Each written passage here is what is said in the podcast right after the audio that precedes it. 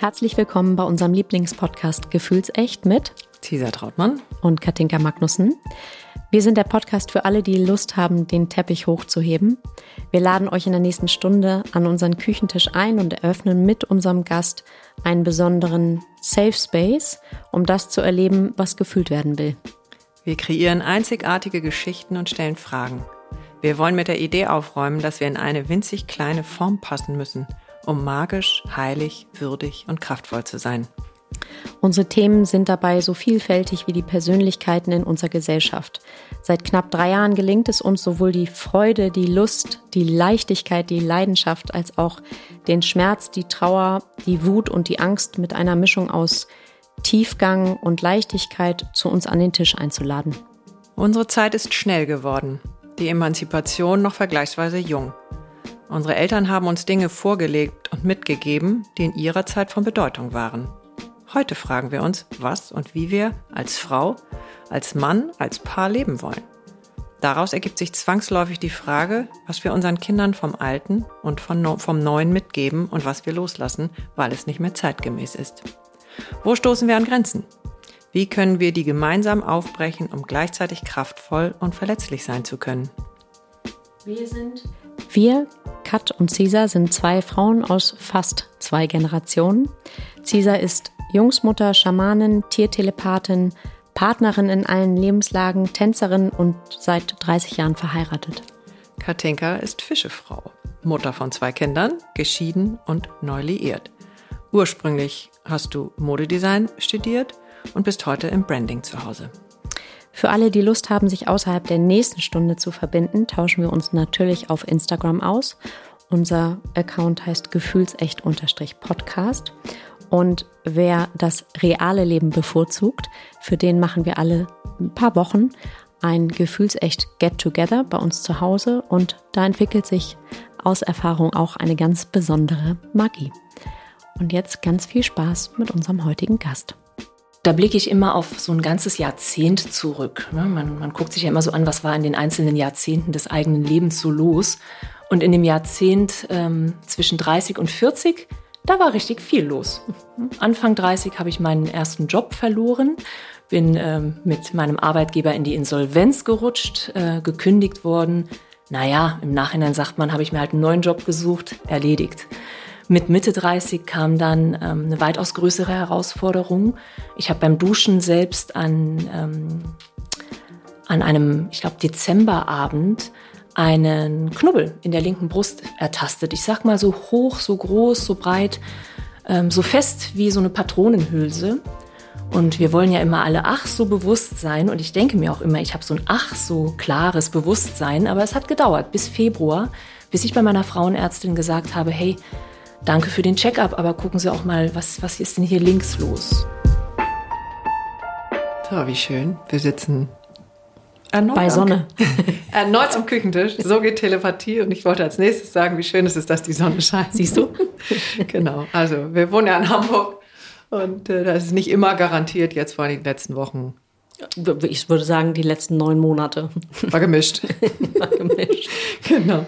So, und wir haben heute ähm, ja, eine ganz wundervolle Frau bei uns am Mikro. Liebe Tina, wir haben schon letzte Woche telefoniert und dachten auch gleich, glaube ich, beide, oder ich dachte schon, oh, wir hätten jetzt eigentlich schon das Mikro anmachen können.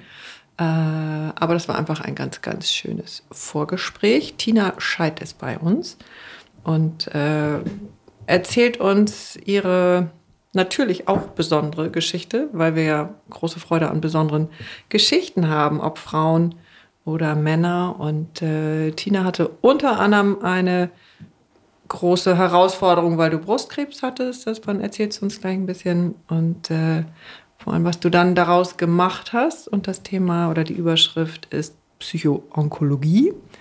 Und äh, da haben wir jetzt heute zum ersten Mal die Fachfrau am Tisch. Herzlich willkommen. Und diejenige bei uns, die das schon mal erwähnt hat, äh, war Agneta damals in einem, einer der beiden Folgen. Mhm. Und äh, ich bin heute total froh, dass wir jemanden haben, äh, der, du, du, hast eine ganz eigene Praxis dazu gegründet. Und das ist ein Riesenfeld. Und äh, ich freue mich, wir freuen uns sehr, dass du heute eine Stunde Zeit für uns hast. Ich habe natürlich äh, mich wie immer nicht vorbereitet. Und als ich dann eben auf dem Weg hierher war, in meine eigene Küche, habe ich natürlich Agneta angerufen und gesagt, okay, was muss ich wissen? Ah. Bereit, gib mir mal bitte den 5 Minuten Crashkurs. Look at that. Ähm, und da waren auch wieder ganz spannende Fragen äh, oder ja, einfach äh, Themen, die aufgetaucht sind.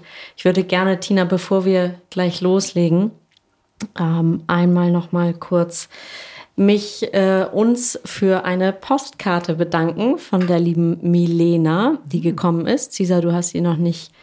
Ähm, ich sah nur die hübsche Karte. Gelesen, genau, die flatterte hier heute rein und Milena war bei unserem Gefühlsechtabend mhm. dabei. Schon, schon zweimal, glaube ich. Genau, mhm. schon zum zweiten Mal. Und äh, ist es immer so berührend, wie sie schreibt, ähm, dass sie ja von Herzen erfüllt ist und dass es ein Nachhausekommen ist und dass sie ja einfach gerne mit Teil der Runde ist. Ich gebe sie dir rüber. Mhm.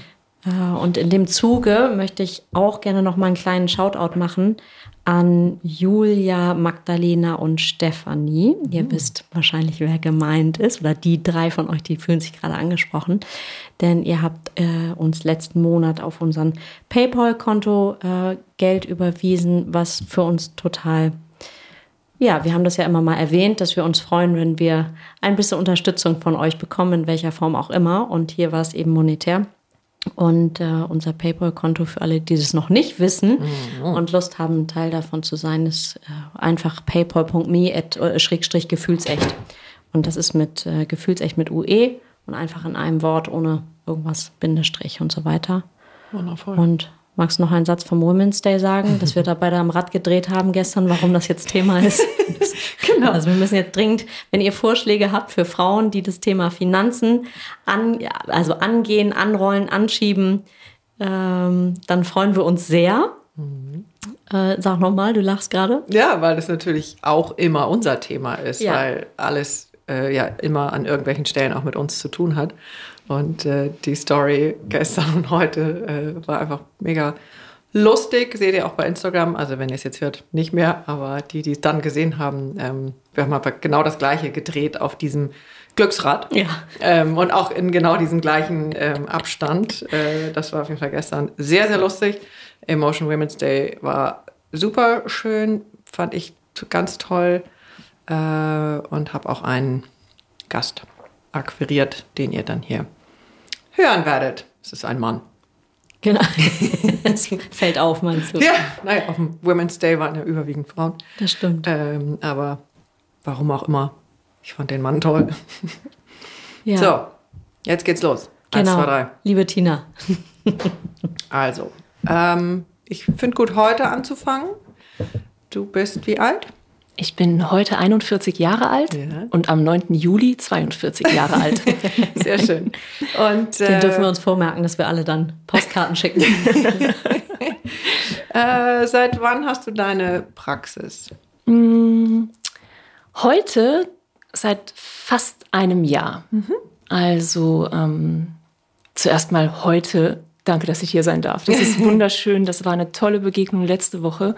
Und tatsächlich ist die Begegnung zwischen dir, Cesar, und mir ja auch entstanden durch diese eben besagte Praxis. Ähm, denn das ist nichts, was ich hier irgendwie ähm, selbst erschaffen habe, in keinster Art und Weise, sondern das ist alles nur möglich gewesen, was wir da äh, kreiert haben in der Kombination von ähm, der Energie von vier Frauen, also drei wunderbare Kolleginnen und ich haben uns entschieden, diese besagte Praxis zu gründen. Und eine dieser Kolleginnen, meine liebe Ele, die hat uns beide ähm, connected sozusagen. Das stimmt. Und ähm, daher starte ich gerne, bevor ich mit der Praxis starte, mit diesen wunderbaren Frauen. Also die besagte Ele, Gabriele Köbe ist eine meiner Kolleginnen. Ähm, dann gibt's noch Claudia Weber-Röttger, eine meiner Kolleginnen, und Melanie Kausch.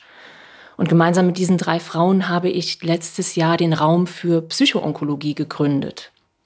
Hintergrund ist, ähm, dass wir uns kennengelernt haben bei einer Weiterbildung zur psychoonkologischen Beraterin mhm. hier in Hamburg.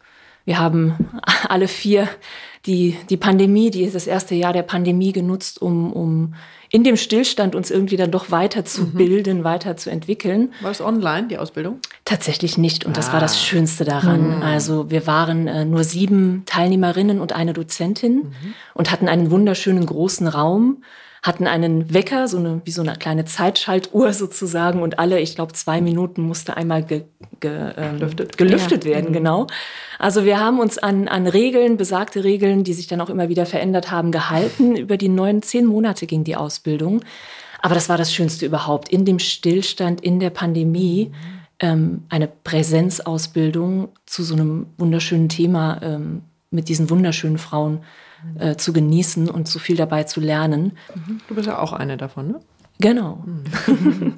und ähm, das war toll. Also in dieser, in dieser Weiterbildung ähm, haben wir sehr schnell entschieden, dass wir gar nicht unbedingt alleine als Heilpraktikerinnen und Heilpraktikerinnen für Psychotherapie irgendwie zu Hause oder in einem gemieteten Raum äh, auf eigene Faust sozusagen arbeiten wollen, sondern wir haben sehr schnell entschieden, dass es doch Sinn macht, ähm, gemeinsam zu arbeiten. Und zwar etwas zu kreieren, ähm, einen Raum zu kreieren, wo nicht nur wir Bewegung ähm, reinbringen, durch unsere vier Persönlichkeiten, mhm. sehr unterschiedliche Persönlichkeiten, sondern dass wir auch Bewegung reinbringen über verschiedene Menschen, die zusammenkommen, mit und ohne onkologischen Hintergrund. Und ganz, ganz viele sagten, Seid ihr denn verrückt? Ihr seid doch vier Konkurrentinnen, Wettbewerberinnen. Ach, ach, schön, das alte Stutenbissen, genau, Stutenbeißen-Konzept. Genau, und da haben wir sofort gesagt, hä, das Gefühl hat sich von Anfang an nie ergeben. Und eher das Gegenteil hat sich äh, entwickelt, nämlich ähm, ohne die drei Frauen oder ohne uns hätten wir dieses Jahr wahrscheinlich gar nicht so überstehen können. Weder finanziell noch mental noch äh, in den wunderbaren Gesprächen, die wir jeden Mittwoch führen. Wir haben also wirklich jeden Mittwoch Team-Meeting in unserem äh, Gruppenraum. Wir haben einen ganz tollen Gruppenraum, ähm, in dem wir auch so eine Art Coworking Space ähm, haben. Und wir haben jede Woche Team-Meeting, in dem wir uns austauschen. Und das ist nicht immer schön, das ist nicht immer einfach ähm, und meist sehr, sehr emotional aber so wunderbar emotional, dass, ähm, dass es uns gut tut, dass es uns trägt und dass einfach diese, diese vier Frauen gemeinsam in keinster Art und Weise gegeneinander, sondern gefühlt nur miteinander und fast sogar füreinander arbeiten. Und das ist, das ist eine schöne Sache, diese Praxis, die es seit einem Jahr gibt, ähm, oh. gibt uns sehr viel und wir versuchen das, was, was wir selbst dort spüren, auch weiterzugeben.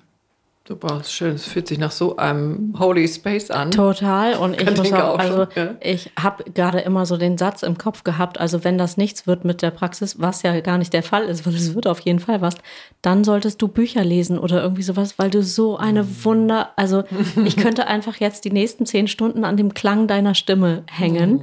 Der hört sich so schön an, ähm, wenn ich das einmal kurz reinwerfen darf. Mhm. Vielen lieben Dank. Das bedeutet mir sehr, sehr viel mehr, als ihr beide euch je vorstellen okay. könntet. Denn ich bin vor 10, 2012, vor elf Jahren nach Hamburg gezogen. Mhm und hatte ein riesengroßes Problem mit meiner Sprache. Ich bin gebürtige Saarländerin. Ich wollte noch fragen, woher kommst du nochmal? Weil man hört das ja. Man so hört den sanften äh, oder doch deutlichen Dialekt. Äh, und ja, deutlich bin, nicht, nee, aber den hört nee, man nee, so nee, zwischendurch. Ja.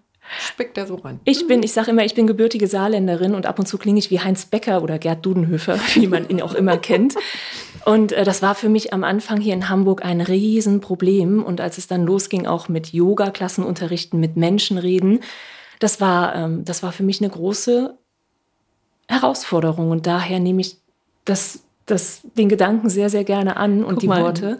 Das Danke sind manchmal so sehr gerne, von Herzen sehr gerne. Das sind manchmal so Sätze, da frage ich mich, wieso, wieso, wieso schwingt das da jetzt gerade rum? Mhm. Aber ich habe ja auch gelernt, einfach aussprechen, egal was es ist. Ja. Ähm, weil irgendwas hat es dann mit dem Moment äh, zu tun. Sowieso. Mhm. Das Zweite, was gerade kam, ist, dass äh, Psychoonkologie macht man ja nicht mal so als Kurs, sondern da muss man ja auch vorher tatsächlich schon in dem Feld tätig sein oder zumindest eine Vorausbildung haben. Mhm. Genau, also ähm, im, im Bereich der Heilpraktikerausbildungen mhm. oder Heilpraktikerinnen für Psychotherapieausbildungen ist es so, dass man äh, neben diesem HPP oder HP-Psych eine ähm, Verhaltens- oder Gesprächstherapieausbildung braucht mhm. und dann weitere Fachausbildungen machen kann. Also psychoonkologische Beratung heißt mhm. es auch. Es ist keine psychoonkologische Therapie. Mhm. Und bei dem Stichwort Therapie ist auch ein guter Moment, ist es mir immer sehr, sehr wichtig einzuwerfen, dass alles, was es da draußen an wunderbaren Angeboten gibt, dazu gehört psychoonkologische Beratung, dazu gehört Yoga, vielleicht auch nur eine Psychoedukation, ähm, Gruppengespräche, Verhaltens- und Gesprächstherapien, Reiki, Qigong, alles, was gut tut und hilft, ist wunderbar, mhm. aber ähm, kann keine Therapie ersetzen. Das ist mir sehr, sehr wichtig, immer zu sagen, bei all dem, was ich mache, unterstützend versuche zu tun, um Menschen mit einer onkologischen Erkrankung ähm, in diesen herausfordernden Zeiten zu helfen, ist mir wirklich wichtig zu sagen, hey, beim ersten Verdacht ähm, hin zum Arzt, ganz mutig und selbstbestimmt, denn eine Früherkennung kann äh, Leben retten. Mhm. Und daher ähm, alles, was gut tut, gerne und jederzeit als komplementäre zusatzunterstützende ähm, Möglichkeit. Aber der, der, der Schritt, der mutige Schritt zur Ärztin, zum Arzt, ähm, um etwas gegenchecken zu lassen, der ist unersetzlich. Daher. Mhm. Ich finde es ganz wunderbar, dass du das so sagst, weil es, also ich finde, es gibt einfach so viel mittlerweile. Das bezieht sich auf jetzt nicht nur die Medizin, sondern wirklich alle Bereiche. Und mir geht es manchmal so, dass ich gar nicht mehr weiß, was ist jetzt was und was ist jetzt wirklich äh, in der Tiefe und qualifiziert und finde das manchmal nicht so leicht, da zu differenzieren. Von daher ist es schön, dass du das nochmal so erklärst. Absolut. Für alle, die sich jetzt gerade fragen, äh, was ist denn eigentlich Onkologie? Mhm. Äh, magst du dazu noch ein, zwei Sachen sagen. Also zumindest hätte es mir vor einem Jahr, jetzt bin ich ein bisschen mehr drin, aber vor einem Jahr oder zwei hätte ich keine Ahnung gehabt. Ja, ich äh, kann das total nachvollziehen. Ähm, ich kann mich noch sehr, sehr gut an einen Moment erinnern, in dem ich gar keine Ahnung hatte, was Onkologen überhaupt machen, Onkologie überhaupt ist. Also Onkologie beschäftigt sich ähm, mit Krebserkrankungen. Mhm. Und Onkologen sind Ärzte, die ähm, mit krebserkrankten Menschen arbeiten, Fachärzte. Und eine psychoonkologische Beratung hat nichts mit Arzt oder Ärztin sein oder Therapeut oder Therapeutin sein zu tun, sondern wirklich eine reine Beratung rund um das Gebiet von der Erstdiagnose über, wo kriege ich eine Zweitmeinung, wie ähm, kann ich Arzttermine, Ärztetermine vorbereiten, ähm, welche zwei, drei Tricks und Kniffe gibt es denn da draußen in der Landschaft der unterstützenden Krebsgesellschaften, die es da gibt, die Hamburger Krebsgesellschaft Beispielsweise, wo kann ich Zusatzinformationen oder auch ähm, Gruppen finden, mit denen ich gemeinsam irgendwie nicht nur als Sonderling durch diese Welt laufe, mit dem bescheuerten Stempel, jetzt hast du gerade eine Krebserkrankung, der fühlt sich wirklich sehr, sehr äh, distanzierend und isolierend an. Mhm. Und da eine Unterstützung zu geben in dem gesamten Feld bis hin zu, ähm, Entspannungsübungen oder einfach mal zuzuhören, wenn Menschen dir Dinge erzählen wollen, die sie gerade im Moment nicht mit ihren Angehörigen, mit Familie und Freunden teilen wollen. Das sind so die, ich sage immer ganz gerne, von der Diagnose über die Therapie bis weit darüber hinaus kann man als ähm, psychoonkologische Beraterin mit verschiedenen Tools, Methoden helfen, um diesen sich immer wieder verändernden Herausforderungen einer Krebserkrankung zu begegnen. Und was gut tut, mhm. mitnehmen, aber auch selbstbestimmt entscheiden, was halt einfach mal gerade nicht gut tut. Mhm. Das heißt, ihr habt wahrscheinlich in eurer Praxis auch unterschiedliche Schwerpunkte, die sich ja im Zweifel jetzt auch erst so langsam entwickeln. Mhm, ne? Weil ihr genau. seid jung in dem, was ihr da tut, wahrscheinlich aber alt im besten Sinne äh, Weise dem, oder erfahren. Ja, was ihr dann wirklich könnt. Also, weil jede wird eben was ganz Eigenes ähm, dabei haben. Das heißt, man kann ja auch untereinander dann wechseln. Absolut, absolut. Also ähm, ich sagte zu Beginn schon, wir sind so vier wunderbar unterschiedliche Frauen, äh, unterschiedlichen Alters auch. Also von unserer Ältesten, die ist knapp über 60, mhm. über eine Anfang 50-jährige Kollegin und dann sind wir zwei Anfang 40-jährige Kolleginnen haben wir ähm, A, unterschiedliche Erfahrungen im Leben gemacht mhm. und bringen ein, naja, jede für sich so eine ganz eigene Geschichte mit onkologischen Erkrankungen mit äh, in mhm. diese Praxis. Ob das der Verlust von Angehörigen durch eine Krebserkrankung war, ob es die äh, lang, langjährige Arbeit mit Krebserkrankten im, im Rahmen der ähm, Akuttherapie ist. Meine liebe Melanie macht das drüben in, in der Klinik oder ob es ähm, die eigene Krebserkrankung war. Also wir bringen da ein Potpourri aus verschiedenen Erfahrungen und Lebenserfahrungen mit. Und wie du gerade sagtest, Cesar, vor allen Dingen einfach verschiedene Methoden und Tools, die wir da reinbringen. Ähm, Die, ähm, unsere Claudia macht viel im Bereich Hypnose und betreut äh, zwei wunderbare Trauergruppen in unserem Raum für Psychoonkologie. Gabriele macht die äh, PEP ähm, oder auch EFT, dieses Tapping, ähm, mhm. sehr das stark. mir nichts. Was ist das noch? Also ich habe den Begriff schon gehört, aber ich habe keine. Genau, ich bin da auch nicht die Expertin drin, ja. aber es geht darum, dass ähm, vielleicht ein Beispiel dazu. Ich hatte, als ich selbst äh, mit einer Medikation nach meiner eigenen Krebserfahrung angefangen habe, hat ein guter, guter Freund und auch Heilpraktiker ähm, mir dieses Tapping beigebracht. Ich hatte keinerlei Interesse daran, ab sofort jeden Tag Medikamente zu schlucken.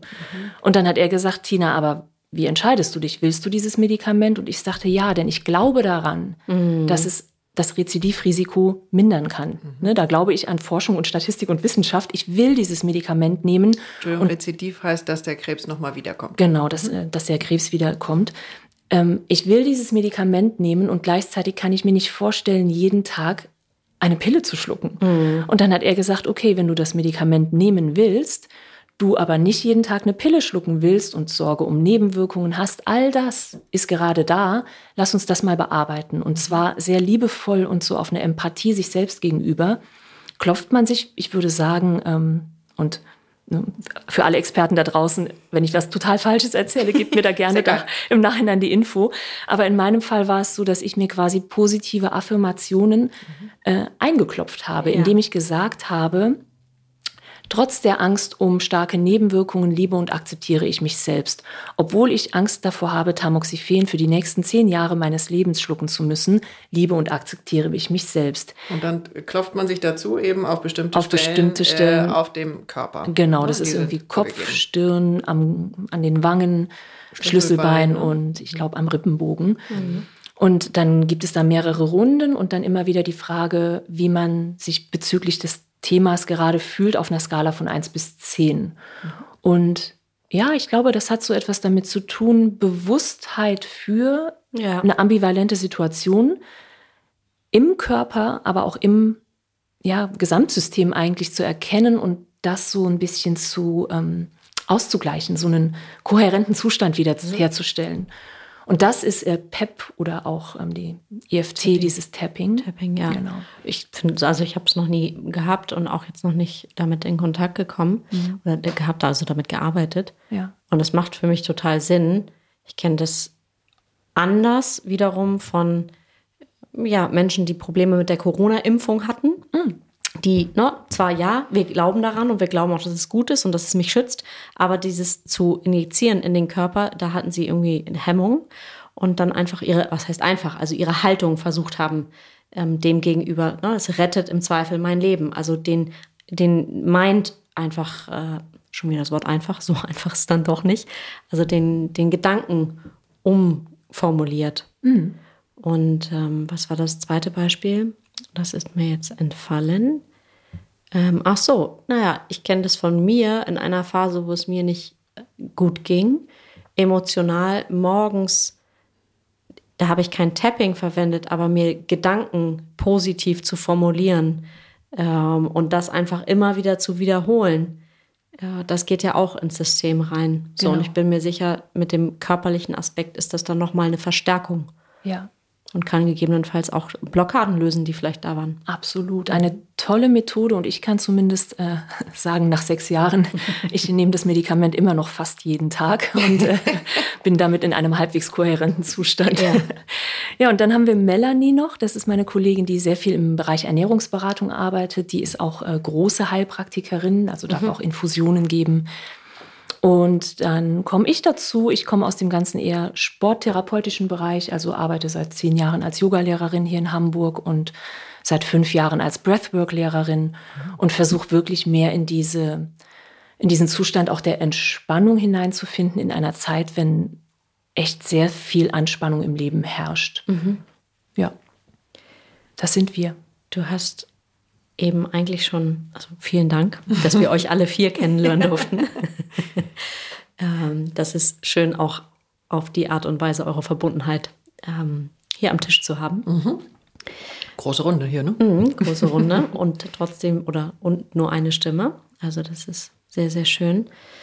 Ähm, du hast eben eigentlich schon fast eine Überleitung zu deiner eigenen Erfahrung und deiner eigenen Geschichte mit ähm, dem Krebs gemacht. Magst du darüber ein bisschen was teilen? Das hat sicherlich dazu beigetragen, dass du jetzt heute diesen Weg in dieser Gemeinschaft so gehst. Definitiv und äh, ja, gerne. Die, die Geschichte teile ich sehr, sehr gerne. Ähm, und da blicke ich immer auf so ein ganzes Jahrzehnt zurück. Ne? Man, man guckt sich ja immer so an, was war in den einzelnen Jahrzehnten des eigenen Lebens so los. Und in dem Jahrzehnt ähm, zwischen 30 und 40, da war richtig viel los. Anfang 30 habe ich meinen ersten Job verloren, bin ähm, mit meinem Arbeitgeber in die Insolvenz gerutscht, äh, gekündigt worden.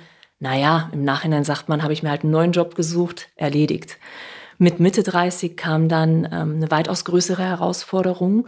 Ich habe beim Duschen selbst an, ähm, an einem, ich glaube, Dezemberabend einen Knubbel in der linken Brust ertastet. Ich sag mal so hoch, so groß, so breit, ähm, so fest wie so eine Patronenhülse. Und wir wollen ja immer alle ach so bewusst sein. Und ich denke mir auch immer, ich habe so ein ach so klares Bewusstsein. Aber es hat gedauert bis Februar, bis ich bei meiner Frauenärztin gesagt habe, hey, danke für den Checkup, aber gucken Sie auch mal, was, was ist denn hier links los? Und meine Frauenärztin hat ganz klar und deutlich und wunderbar ähm, gesagt, Frau Scheid, das sieht sehr rund aus im Sinne von, ähm, im Ultraschall hat man den Tumor gesehen, ganz klar, aber mit sehr runden, ähm, so einer runden ähm, Struktur. Das sieht mir nach einem Fibroadenom aus, was ähm, nichts anderes heißt als eine Gewebsveränderung, die aber nichts Bösartiges mit sich bringt. Nichtsdestotrotz hat diese wunderbare Frauenärztin, bei der ich auch immer noch äh, Patientin bin, hat gesagt, lassen Sie das gegenchecken. Ähm, dann hatte ich einen Termin in der Radiologischen Allianz hier in Hamburg. Die machen eine Stanzbiopsie, nehmen also einen Teil aus dem Gewebe heraus und gucken sich dann an, ob es wirklich eine Krebserkrankung ist oder nicht. Und dann ist das so, in meinem Fall war das so, dass ein Anruf kam, ähm, Frau Scheid, es tut uns leid, Ihnen mitteilen zu müssen, dass es sich tatsächlich um ein bösartiges Mammakarzinom, auch so ein Wort, das ich bisher nicht kannte, dass es sich tatsächlich um ein bösartiges Mammakarzinom handelt, was entfernt werden muss. Und das war dann im Frühjahr 2017 die bisher größte Herausforderung in meinem Leben, denn ähm, bisher war ich so existenziell und so klar noch nicht mit dem eigenen Tod konfrontiert worden. Und ähm, dann ging das aber alles ganz schnell in, in, in auch einer wirklich sehr guten Verbundenheit mit den Menschen, die damals und heute noch um mich herum sind, von dem Kontakt der Frauenärztin zum UKE, einem sehr schnellen Termin, den ich dann dort auch hatte im Brustzentrum zu der Information, dass es sich, und das war auch ein neues Wort, ähm, dass es sich bei mir um Heilung handelt. Mhm. Ich wusste gar nicht, was die Alternative ist zu diesem Zeitpunkt. Ich saß da mit meinem damaligen Partner und die äh, wunderbare Ärztin sagte zu mir, Frau Scheid, bei Ihnen geht es um Heilung. Und ich dachte, ja, was denn auch sonst? Mhm. Ja. Also das war, das war alles sehr neu und dennoch sehr verbunden. Ähm, dann kam eine Woche voller Kommunikation. Das war mal, eine, darf ich mal kurz reingrätschen? Mhm, gerne. Ähm, was war verbunden? Ja, in dem Moment vor allen Dingen auch schon oder ist das jetzt auch im Nachgang so die? Nein, in dem Moment tatsächlich. Ich mhm. hatte das Gefühl direkt von Menschen und vielleicht so von auch einer etwas höheren Energie, stärkeren Energie getragen zu werden. Mhm. Es war das Gefühl, dass ab diesem Anruf mich irgendwer unter den, unter den Achseln gepackt hätte und so wie so über eine Schiene durch diese Zeit hat gleiten lassen. Und daher auch das Wort Verbundenheit ähm, mit wirklich allem und zwar direkt. Ähm, und das, das war dir vorher noch nicht so? Nein. Bewusst, weil vielleicht kommt man ja auch erst dahin, wenn es eng wird. Ja. Also absolut. kann ja sein, weiß ich nicht, aber. Absolut. Ich habe das Gefühl, dass dieses, diese radikale existenzielle Herausforderung und ich sag mal Konfrontation mit der eigenen Vergänglichkeit, dass die wirklich so einen Schub in dem Fall nach oben gegeben hat, zu sehen, wie die Räume um dich herum sind, welche Menschen um dich herum mhm. da sind. Das hat, das war eine sehr schnelle, direkte Verbundenheit und zwar wirklich vom Telefonat über die Organisation meiner Frauenärztin mit dem UKE, den ersten Termin dort, die wunderbaren äh, Breastcare Nurses und Schwestern im UKE, die ich kennengelernt habe, hin zu der Kommunikation. Und da wollte ich kurz rein. Mhm. Das war eine Woche der Kommunikation. Ne? Weil aussprechen, dass man Krebs hat und das dann auch noch gegenüber der eigenen Mutter, Vater, Schwester, Familie, Partner. Freundeskreis, Partner, Job, irgendwie musste ich ja in dem Moment und im Nachhinein sage ich, durfte ich in diesem Moment, weil das war eine verbundene Kommunikation, ich durfte in diesem Moment sehr viele Menschen auf eine gewisse Art und Weise schockieren. Mhm. Ähm, und das war eine klare und wichtige Kommunikation für mich. Denn die hat mich darauf vorbereitet, jetzt sind alle informiert und nun, und das war sehr gut damals noch, ich glaube, heutzutage würde man es nicht machen, aber damals konnte ich innerhalb von einer Woche auch direkt operiert werden. Der Tumor hatte 2,5 Zentimeter. Mhm. Und noch ein Dezis, das ist eine Vorstufe von Krebs drumherum. Beides wurde entfernt. Heißt im Endeffekt wurde so eine Golfballgröße ähm, an Gewebe entfernt eine Woche nach Diagnose. Und das war ein tolles Gefühl zu wissen, dass der, der Krebs direkt raus war aus meinem System und aus meinem Körper damals. Und ähm, da war ich zwei Tage im Krankenhaus, wunderbar verbunden mit den tollen Menschen, die mich dort umsorgt haben. Das war wunderschön. Und bin nach Hause gekommen, hatte ähm, dann keine Chemotherapie. Ähm, die Hälfte des Tumorbordes, das sind die Ärzte und Ärztinnen, die entscheiden, wie es mit der Therapie weitergeht. Die Hälfte des Tumorbordes sagte damals, hey, Frau Scheid, die ist 35, da fahren wir alles hoch, was es braucht und was wir haben, um alle Krebszellen aus dem Körper rauszubekommen. Weil ja, das kenne ich wiederum aus meiner eigenen, ähm, äh, ja, wie sagt man, gynäkologischen äh, Erfahrungslaufbahn. Die Frauen, die das äh, früh haben, da ist, also früh heißt wirklich wahrscheinlich, da weißt du das besser als ich, 20, 30.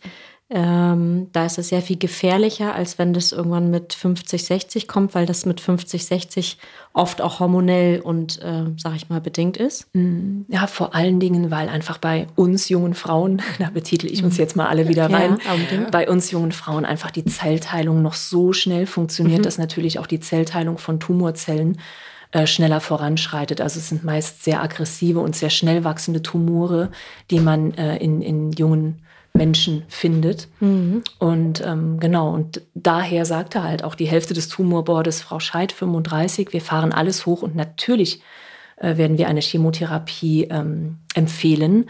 Und die andere Hälfte des Tumorbordes, damals schon 2017, sagte, ja, aber guck dir mal die verschiedenen genetischen Merkmale an.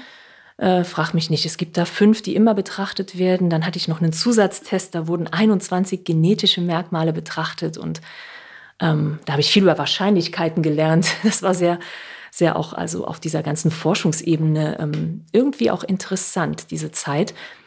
Und naja, jedenfalls nach allen Analysen und ähm, Genproben hat meine Onkologin im UKE äh, gesagt, dass ähm, ich natürlich gerne, wenn ich will, eine Chemotherapie machen darf.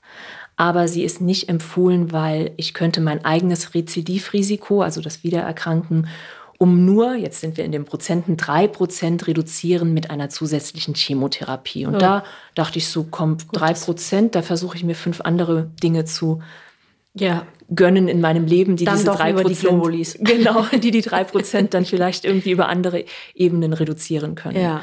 Und daher hatte ich danach die ähm, keine Chemotherapie, nur die Bestrahlung und ähm,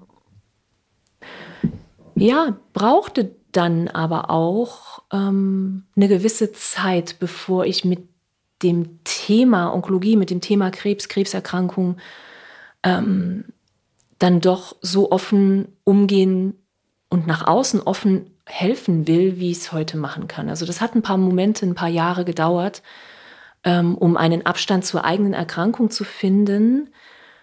Und nichtsdestotrotz, da kann der Abstand noch so groß sein mit jedem wunderbaren Gespräch, das ich jetzt in der Praxis führen darf mit Menschen, in der akuten äh, Krebstherapie beispielsweise.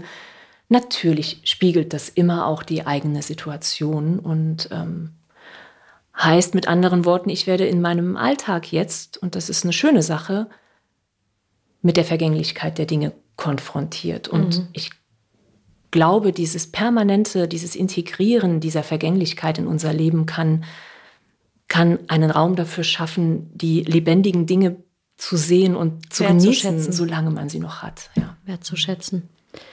Du hast, ähm, sorry, Cesar. Nee, nee, alles gut. Mach du. Du hast äh, vorhin von dem Stempel gesprochen. Ich würde gerne noch mal so ein bisschen hören, wie du auch sagtest, du hast das dann relativ zeitnah allen erzählt, weil du wahrscheinlich dich dann auf dich konzentrieren konntest und wusste, alle wissen jetzt Bescheid im Sinne der Information.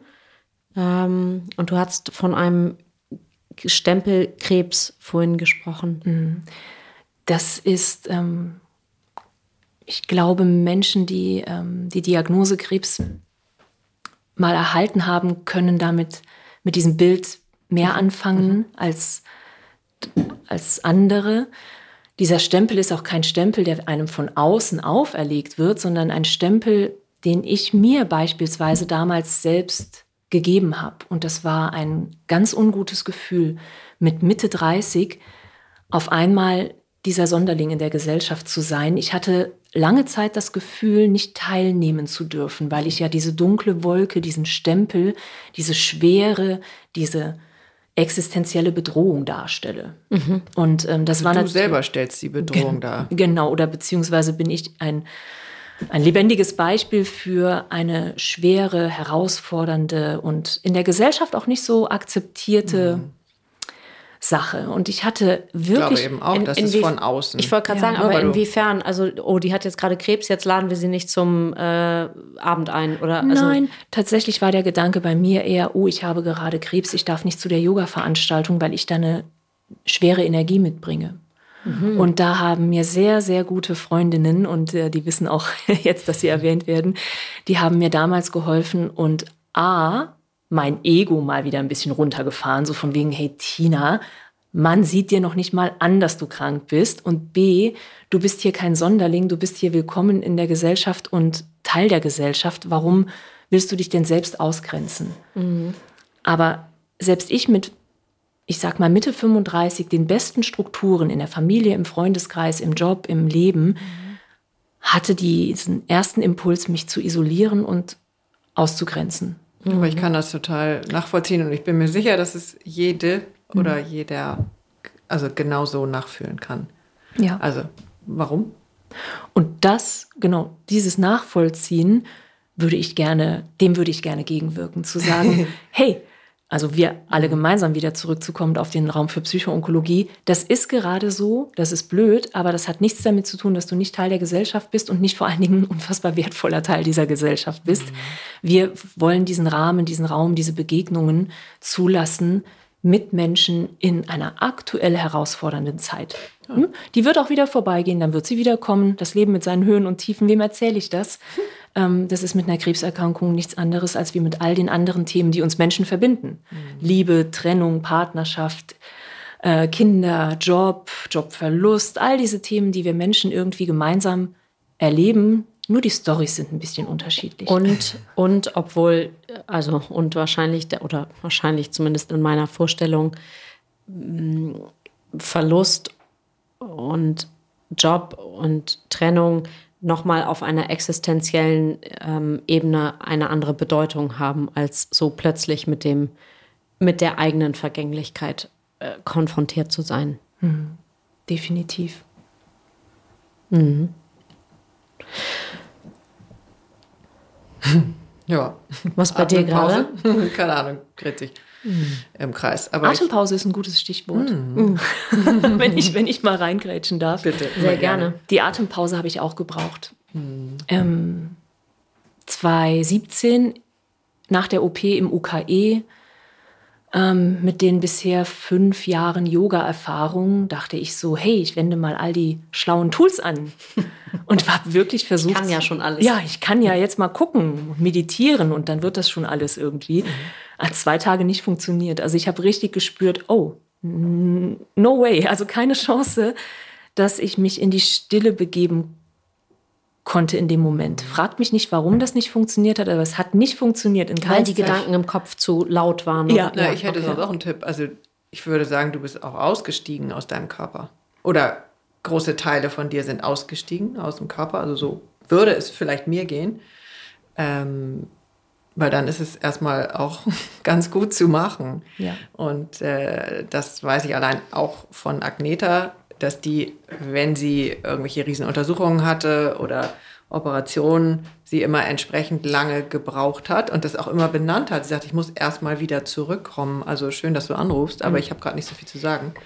Äh, ich muss jetzt irgendwie schauen, wie ich wieder zurückkomme und ähm, das finde ich super wichtig, das mal zu erwähnen. Mit aus dem Körper aussteigen meinst ja. du so ein, ähm, ja, für alle, die dem nicht so vertraut sind, ein äh, Funktionieren im Sinne von, ich rate jetzt die Sachen ab, die jetzt gerade relevant sind und beschäftige aber mich nicht mit dem emotionalen oder integrativen Teil von mir. Genau. Also wirklich da die eigene Dosierung finden mit Wann ist ob was es dran? jetzt genau eine, eine, eine, Krebsdiagnose ist oder eine, eine Operation oder jede Art von Schock, Trauma, ähm, wenn wir Narkosen bekommen, äh, operiert werden, steigen wir möglichst auch aus, aus dem Körper. Also auch wenn das alles immer das, aus medizinischer Sicht so tippitoppi im besten Fall funktioniert, hat das einen ziemlich langen Prozess. Ich erinnere das aus dem Podcastgespräch mit Agneta, die dann, die erzählte jedes Mal, wenn sie da in die Röhre oder in eine Operation geschoben wurde, was ja jetzt leider nicht nur alle fünf Jahre vorkommt, dass sie dann immer im Kopf den Tisch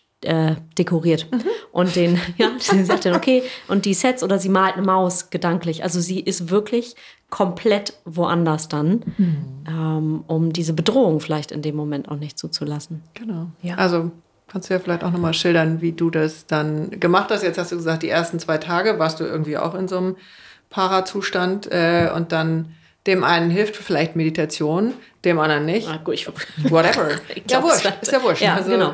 gibt es keinen äh, Punkt 1 bis 10 ist bei allen so. Nein, nein. Ich bin auch heute wieder großer Fan von Meditation. Mhm. Aber damals war das ähm, nicht möglich. Aber was ich gemerkt habe in der Zeit im UKE, war eben die Atmung, dass mhm. die funktioniert.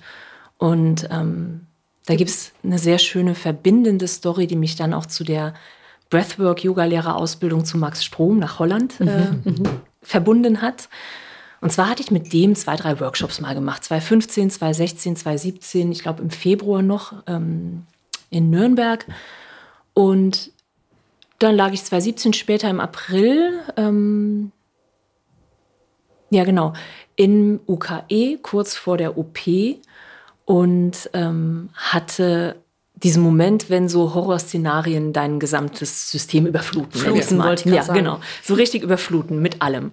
Und dann ist mir, ich weiß nicht warum, eine Atemübung eingefallen, die ich von Max Strom gelernt habe. Die hat er nicht erfunden, aber er hat sie mir beigebracht. Mhm. 4, 7, 8 heißt mhm. einfach 4 einatmen, mhm. 7 halten, 8 ausatmen. Und immer wieder 4 ein, 7 halten, 8 aus. 4, 4, 4, 4 kenne ich. Äh Ah, gibt es auch, das ist die Box Breath. Ja, genau, ja, genau. Ja. Ich kenne nicht. Aber äh, 4, 7, 8, 9 oder was das jetzt war? nee, ich finde was noch leichter, aber es ist genau die gleiche Übung. Ähm, 47, 11.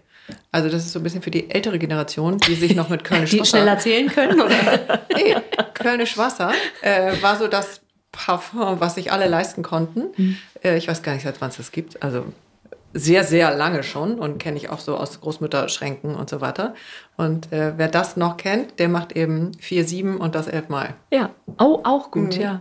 Deswegen, danke. Das habe ich jetzt, sorry, da bin ich jetzt vielleicht. Aber du hast aus dem Fenster geguckt. Ja, ne? weil da so eine mhm. dicke, fette Taube sitzt und ich finde sie auf der einen Seite irgendwie immer total schön und auf der anderen Seite ist das jetzt die Zeit, wo die draußen turteln und Eier legen mhm. und ich möchte sie ungern bei mir auf dem Balkon haben. Deswegen oh. muss ich die da immer weg. Die guckt schon so, die will da nisten. Ja. Hallo, das Aber jetzt ich nehme sie. Sehen. Ja, ich weiß, ich nehme sie jetzt als Krafttier und schlage das gleich nach. so, okay, zurück. So. So. Ähm, die, mhm. die, äh, also Breathwork. die, genau, 11, 12, 78. hol, hol mich nochmal ab und dann, Tina, ja, erzähl du bitte klar. gleich nochmal. Die Schwangerschaftshormone. Ja, hm, vielleicht. Das habe ich ja gesagt. 47, 11, also viermal, vier Sekunden einatmen, sieben Sekunden ausatmen und du sagst achtmal und ich sage elfmal. Mhm. Kein Unterschied. Genau, okay. verstanden. Beziehungsweise der Unterschied ist aus 4, 7, 8 ist die Idee, vier Counts einzuatmen und sieben zu halten. Mhm, das ist ziemlich lang. Mhm. Ähm, sollten auch nicht alle Menschen immer und jederzeit machen. und dann wieder acht Counts lange ausatmen. Also ah. Also vier ein, sieben halten, acht aus. Und die, ich glaube, es wäre sogar total egal gewesen, in welchem Ratio oder in welchem hm. Rhythmus ich geatmet hätte. Aber ich lag da unten kurz vor OP, vor meiner ersten OP damals, äh, diese Brustkrebs-OP, habe 478 geatmet, keine Ahnung, zweimal, fünfmal, zehnmal, bis eine Frau kam und meinte, Frau Scheid, Sie sind die Nächste. Und danach bin ich aufgewacht und konnte nicht meditieren. Mhm. da gibt es keine Kausalität oder wahrscheinlich auch keine Korrelation zueinander. Aber ähm, mir ist sehr bewusst geworden, dass diese Atemübung mich gut vorbereitet hat auf die OP. Mhm. Denn dieses Zählen allein mhm. hat meinen nervösen Geist beschäftigt. Es beruhigt eben das Nervensystem. Genau. Ne? Also, und zwar sofort. Ja, mhm. der war beschäftigt mit Nach- äh, oder Zählen, der, der, der Geist, mhm. und konnte nicht weiter an Anästhesie und äh, Horrorszenarien denken. Mhm. Und dann hat so eine lange Ausatmung, triggert ja auch das parasympathische Nervensystem, mhm. wie du gerade sagst, heißt, der Blutdruck geht runter, der Puls reduziert sich, heißt, der Körper wird auch wieder so ein bisschen von diesem ähm, aufgeregten Zustand entspannter.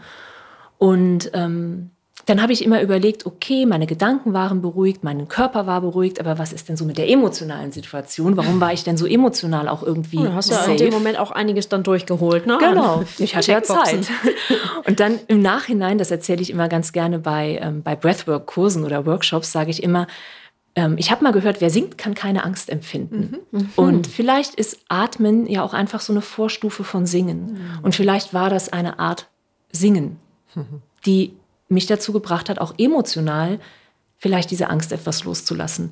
Und da, Stichwort Atempause, da ist mir bewusst geworden, hey, wenn ich von einem Menschen in Verbundenheit heute noch, wenn ich von einem Menschen so eine einfache Sache lernen kann, die so einen Rieseneffekt in so einem wichtigen Moment in meinem Leben hat, dann will ich von diesem Menschen noch mehr lernen und habe dann in Utrecht 2018 die ähm, Breathwork-Yoga-Lehrerausbildung bei Max Strom gemacht. Der ist Deutscher oder? Der ist ursprünglich kommt er aus den USA, lebt okay. aber jetzt in Utrecht. Witzig, weil der Name klingt so wirklich weder holländisch noch amerikanisch. Ja, ich glaube, er selbst sagt auch Max Strom. okay. okay. Ich sag Max Strom. Ja, okay. Egal wie. Mhm. Ja, so viel zum Thema Atmung. Auch das ist eine schöne Verbindung, die ich heute noch zu Max Strom und zu Holland habe. Mhm. Schön, dass er Strom heißt, ne? Es geht ja um den Atemstrom. Mhm. Ein kleines Wortspiel eingeworfen. Wahnsinn. So. Echt cool. Mm. Und dann, nach der Bestrahlung, ging es dir besser? Also, nee, dann erstmal. Da habe ich mich entschieden, ähm, hm beziehungsweise gegen eine onkologische Reha entschieden, mhm. wobei ich die Vorteile wirklich toll finde, die man mhm. nach so einer herausfordernden Zeit auch wirklich in einer onkologischen Reha sich mal gönnen sollte. Mhm. Was heißt also, das? Also was sind also so wenn wenn wenn äh, beispielsweise nach Chemotherapie und Bestrahlung ähm, hat jede Krebspatientin und jeder Krebspatient Anspruch oder das Recht sozusagen oder die Option, eine äh, onkologische Reha zu machen in verschiedenen Orten hier in Deutschland, in Kliniken, in denen dann auch äh, Sportprogramme angeboten werden, Gesprächstherapie angeboten wird, äh, psychoonkologische Beratungen gibt es da auch immer, dass man sich einfach gut gehen lässt, ja, gerade aufbaut, ne? ja nach so einer mhm. herausfordernden Zeit. Und ich habe mich damals ähm, für eine Alternative entschieden. Ähm, auch über die Yoga-Netzwerke, die ich hier in Hamburg habe, habe ich von einem tollen Mann in Buchholz erfahren, der leider nicht mehr unter uns weilt. Aktuell, mhm. der hat ähm, diese ayurvedischen Panchakarma-Kuren mhm. angeboten. Mhm. Und der war ganz toll. Ähm, der sagte zu mir, Tina, du machst diese Bestrahlung jetzt zu Ende. Wir würden das im Ayurveda nicht anders machen. Wir würden rausschneiden und mit Feuer und mit Pita mhm. arbeiten, mhm. um das alles hier irgendwie wieder loszuwerden. Mhm. Und dann kommst du zu mir, wenn die Therapie zu Ende ist und dann gucken wir, dass wir deine Doshas, im Ayurveda redet man ja und ich bin da auch das Gegenteil einer Expertin, aber das weiß ich noch von damals, dass man die Doshas wieder ins Gleichgewicht bringt. Und ja. da habe ich mich für diese Panchakarma-Kur dreieinhalb Wochen entschieden. Und und dann Schritt für Schritt weitergegangen. Schritt für Schritt, Jahr um Jahr, bis ich heute ja, hier ganz freudvoll sitzen darf und mit euch darüber reden darf. Und ähm, ja, es sind jetzt sechs Jahre schon. Unfassbar. Mhm. Vor sechs Jahren hatte ich die Krebserkrankung mhm. und bin seither auch in dieser wunderbar engmaschigen Nachsorge. Mhm. Heißt, diesen Moment äh, im, in der Röhre, im, im, den kenne ich auch. Ähm, ist vielleicht ganz interessant, da liegst du mit einer Brustkrebserkrankung auf dem Bauch und streckst die Arme aus. Ne? Also nicht zur Seite, Kaktusarm. mir jetzt auch mü mühsam ja, Sondern du streckst ganz demütig die Arme aus und bist dann, ich glaube, knapp 35 Minuten in der Röhre.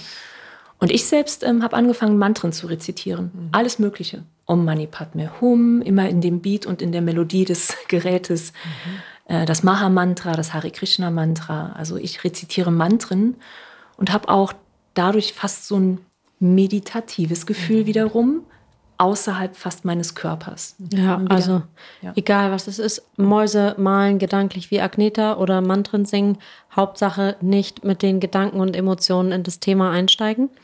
Ja, ich finde, das ist Ma Mantren singen oder halt diese, diese wunderbare Methode von mhm. Agneta. Oder, ja, genau. ähm, die, das, es beschäftigt uns.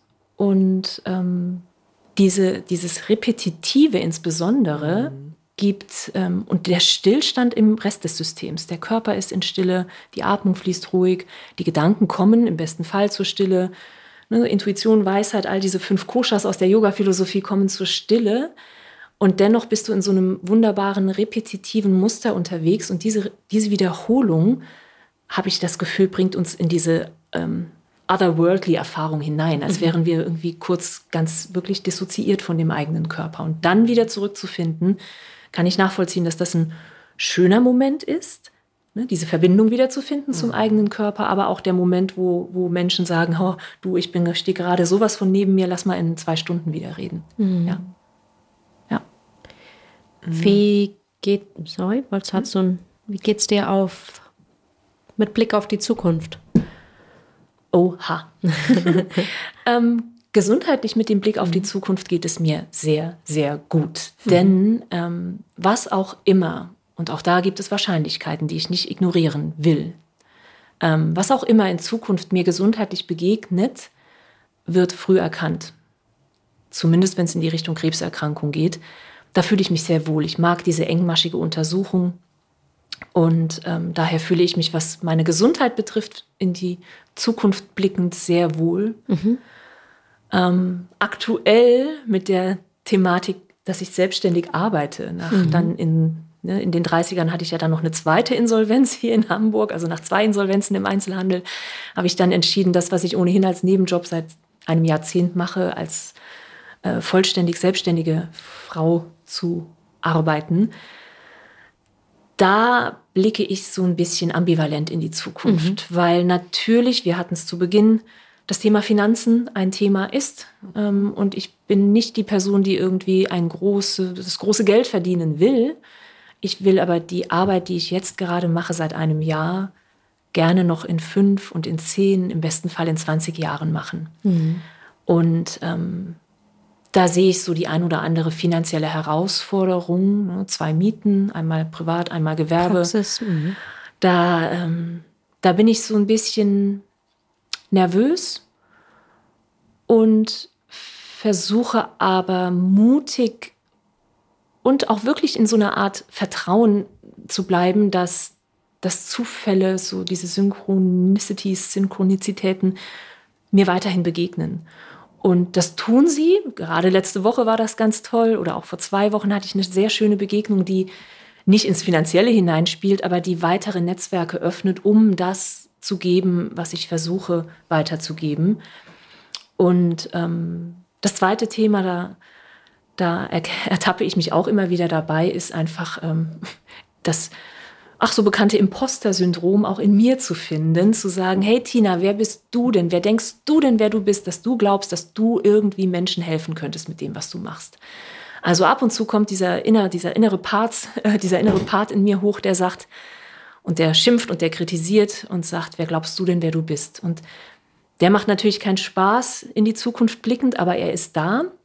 Und da habe ich, hab ich mir selbst ähm, versucht, oder ich versuche mir immer selbst wieder vor Augen zu führen, dass, ähm, dass diese Krebserkrankung, dieses riesengroße Feld an onkologischen Erkrankungen, ein Circle of Concern, sagt man im Englischen, ist. So ein riesen Circle of Concern, den ich ja nie komplett bedienen muss. Es gibt ganz viele Menschen, die gemeinsam arbeiten, um dieser unserer ne, ganz gesamtgesellschaftlich äh, betreffenden Erkrankung zu begegnen.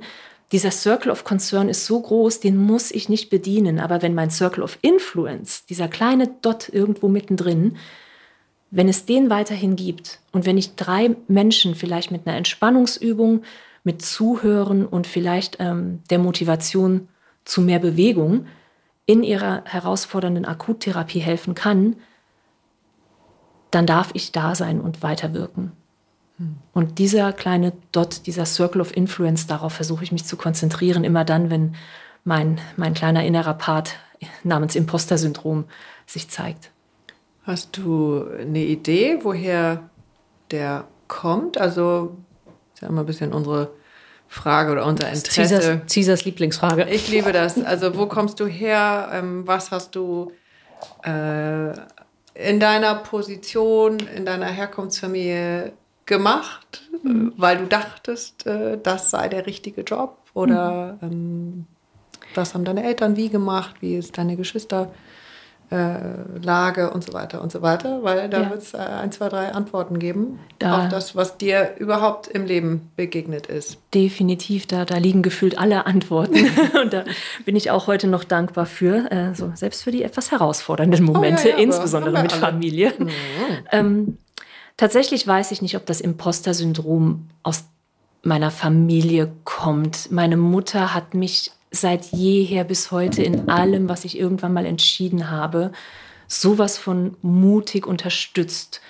Ähm, die, meine Mutter ist keine, in keinster Art und Weise eine zweifelnde Frau, sondern immer super optimistisch und motiviert und unterstützend unterwegs. Heißt, da kommen keine Zweifel her. Mein Vater, auch äh, sein Leben lang selbstständiger Handwerker, Schreinermeister, mhm. der hatte, glaube ich, eher auch mal so die Zweifel in den letzten Wochen und Monaten, was meine Selbstständigkeit angeht, weil er einfach weiß, was es bedeutet, selbst und ständig zu arbeiten. Mhm.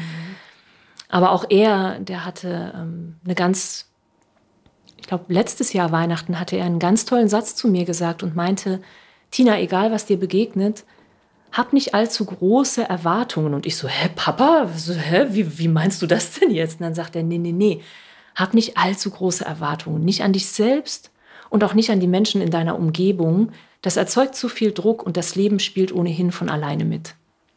Und da dachte ich so, okay, wow. Das war ein Treffer. Das nehme ich mit. Das war toll. Also Treffer? Ja. Sprich das Thema Erwartungen? Ähm, Genau, das, also mit dieser Info reduziert er so ein bisschen das, was ich an mich selbst oder die Erwartungen, die ich an mich selbst stelle. Mhm. Und daher auch hier, also von, von meiner Familie kommt Imposter auf keinen Fall.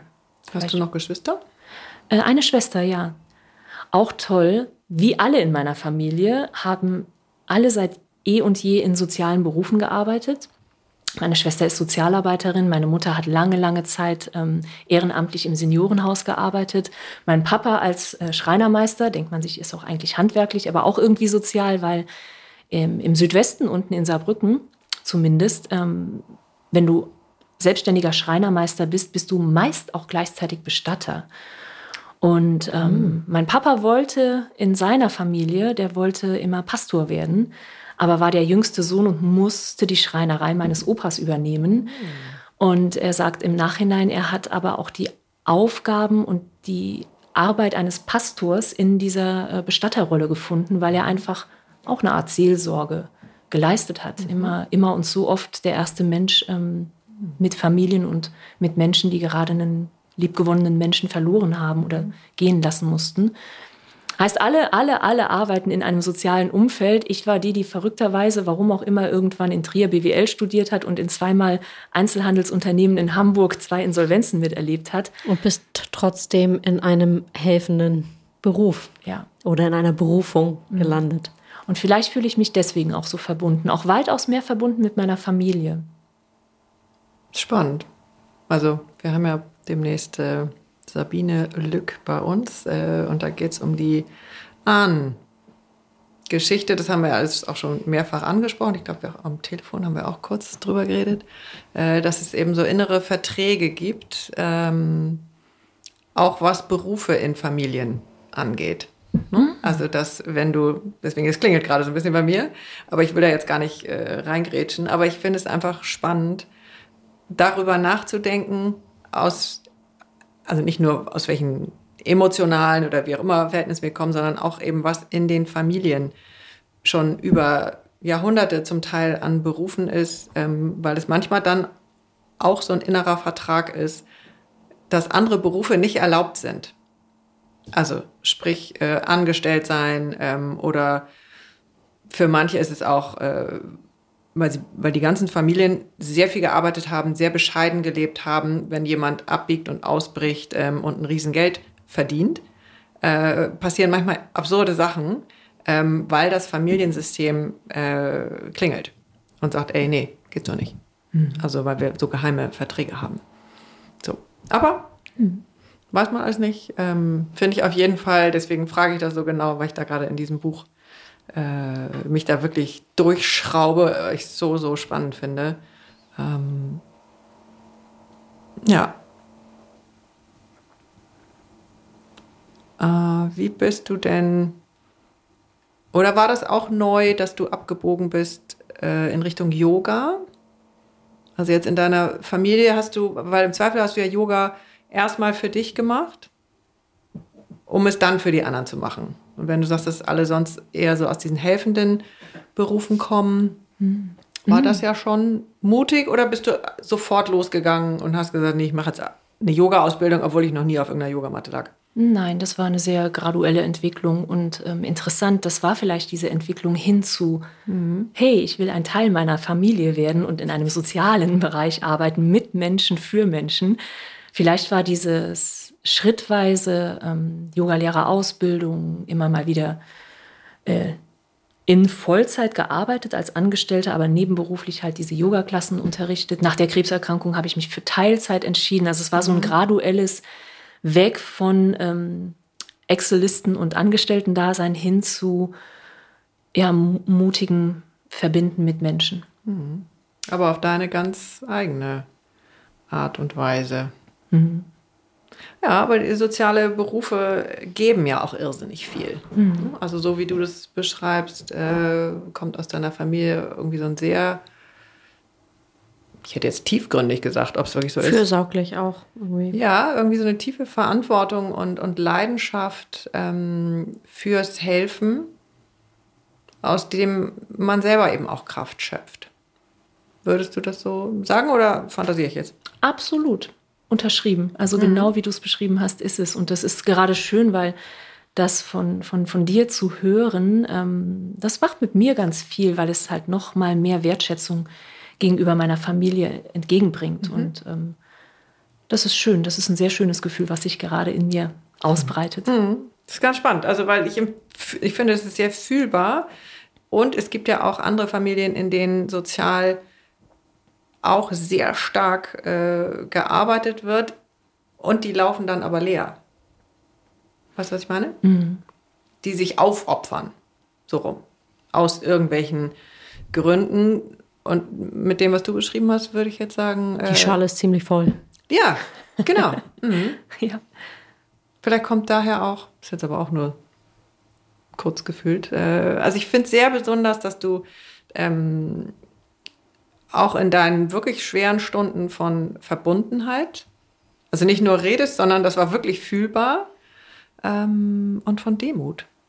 Ist auch mehrfach das Wort Demut genannt und da ist ja auch das Wort Mut drin. Äh, Finde ich irrsinnig. Also berührt mich. Mhm. Hast du das auch äh, aus deiner Familie? Hast du das Gefühl, das hast du schon immer? Ja. Ja. Also wirklich die Unterstützung ähm, und dieses mutige und auch selbstbestimmte, das haben die mir mitgegeben in einem sehr schönen großen Rucksack, der aber nicht schwer ist, sondern sehr leicht ist mhm. und ähm, mir alle Räume geöffnet hat. Mhm. Ja. Mhm. Schaust du da auch mit deinen äh, Klienten oder Patienten, ich weiß nicht, was du sagst, schaust du da auch nach den Rucksäcken, die sie dabei haben? Auch das, klar. Ähm, die Rucksäcke tatsächlich nicht so sehr aus der Vergangenheit, mhm. sondern was aktuell mit sich getragen wird. Ich selbst gucke nicht in die Vergangenheit. Ich hatte mal eine Anfrage ähm, nach einer äh, eine Frau, die eine Traumatherapie wollte, da bin ich einfach nicht ausgebildet. Mhm. Daher gucke ich in meiner Arbeit, in meinen Methoden und Tools nie in die Vergangenheit, sondern eher ja, in das, therapeutisch. Genau, was aktuell gerade hier hier ist und betrachtet werden will. Und äh, da einfach auch Bewusstheit, Bewusstheit hineinzubringen in die schönen äh, Teile, aber auch in die etwas ja, weniger schönen Momente und Teile und Sorgen und Ängste und Zweifel. Gehört alles dazu. Und ähm, Dafür braucht es keine onkologische Erkrankung, mhm. dafür braucht es Menschsein. Ähm, Und das Bewusstsein auch in der Gesellschaft zu teilen, dass alles dazugehören darf und zwar jederzeit, ähm, das ist ein wichtiger Aspekt meines Erachtens. Ja, sehr schön. So, wir fangen an zu zündeln. Guck mal, wie schön. Mhm, bis der Feuermelder angeht, ist es schön. Hier ist ja keiner. Stimmt, wirklich nicht. So, liebe Tina, was wollen wir denn befeuern? Befeuern ist gut. Lass ähm, die gemeinsame Zukunft befeuern, die wir hier in unserer Zeit gemeinsam erleben dürfen. Und vor allen Dingen den Blick und die Bewusstheit für diese wunderbaren, lebendigen Dinge befeuern. Mhm. Ähm, mutig und selbstbestimmt bleiben. Mhm. Schön. Vielen Dank, dass du da warst, Tina Scheid. Dankeschön. Dankeschön. Tina.